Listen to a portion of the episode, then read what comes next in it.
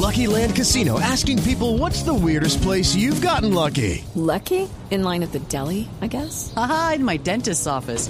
More than once, actually. Do I have to say? Yes, you do. In the car before my kids' PTA meeting. Really? Yes. Excuse me, what's the weirdest place you've gotten lucky? I never win and tell. Well, there you have it. You can get lucky anywhere playing at LuckyLandSlots.com. Play for free right now. Are you feeling lucky? No purchase necessary. Void where prohibited by law. 18 plus. Terms and conditions apply. See website for details.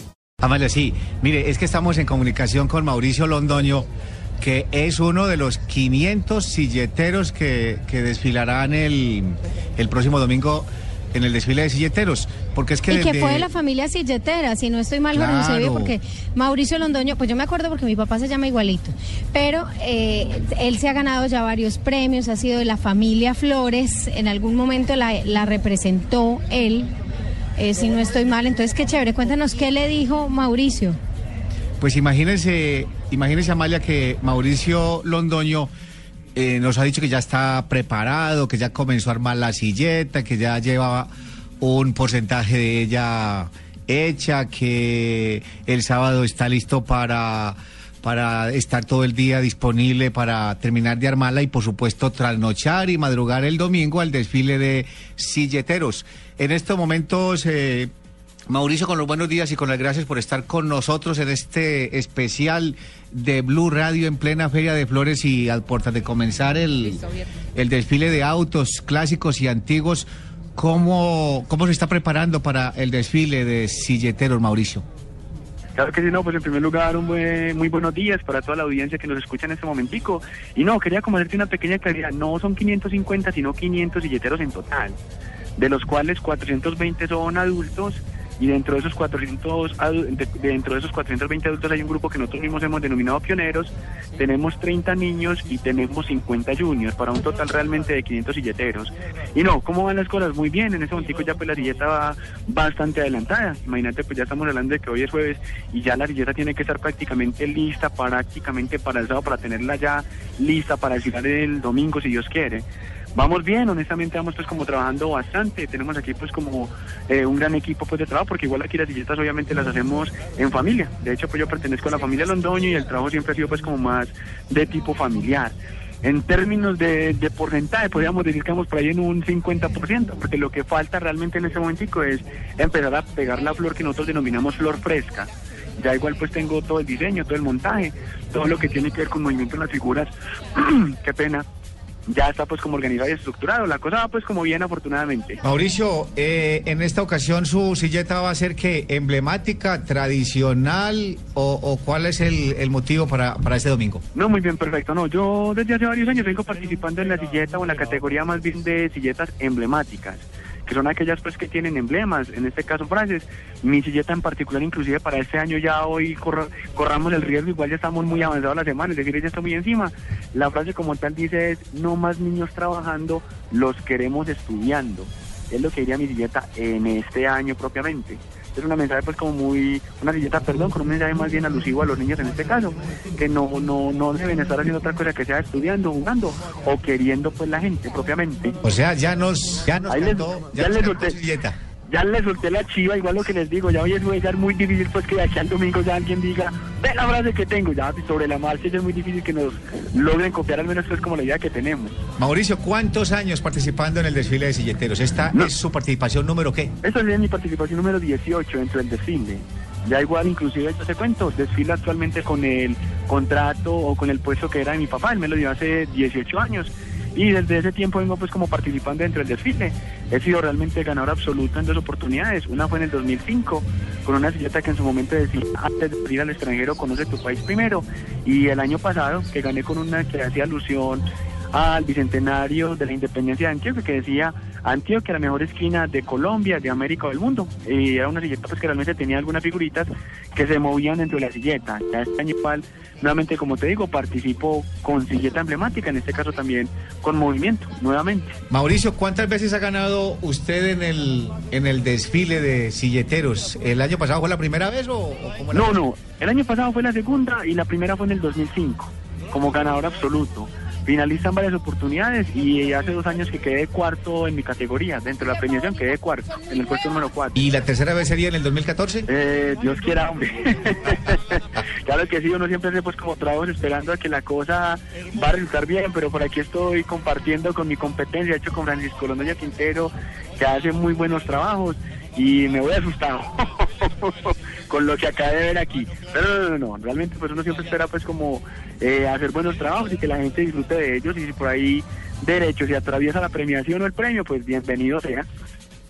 Mauricio, ayúdeme a contarle un poquito a los colombianos cómo es esa noche, esa noche, mejor dicho, ese día y esa noche previa al desfile de silleteros. Ustedes se la dedican a hacer los últimos retoques, no duermen prácticamente, eh, llegan muy en la mañana a, Al, al desfile. al punto del desfile, donde parte que en este caso es el puente de Guayaquil sobre la avenida regional, en fin.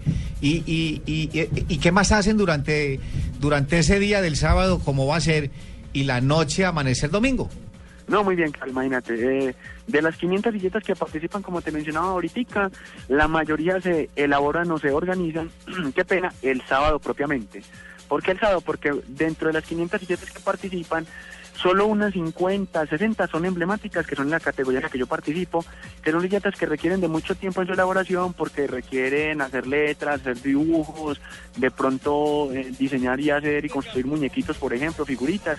Mientras que las tradicionales, que son unas eh, 300, alrededor, 250, 300, esas se elaboran es con horas antes del desfile, porque se elaboran prácticamente con flor fresca.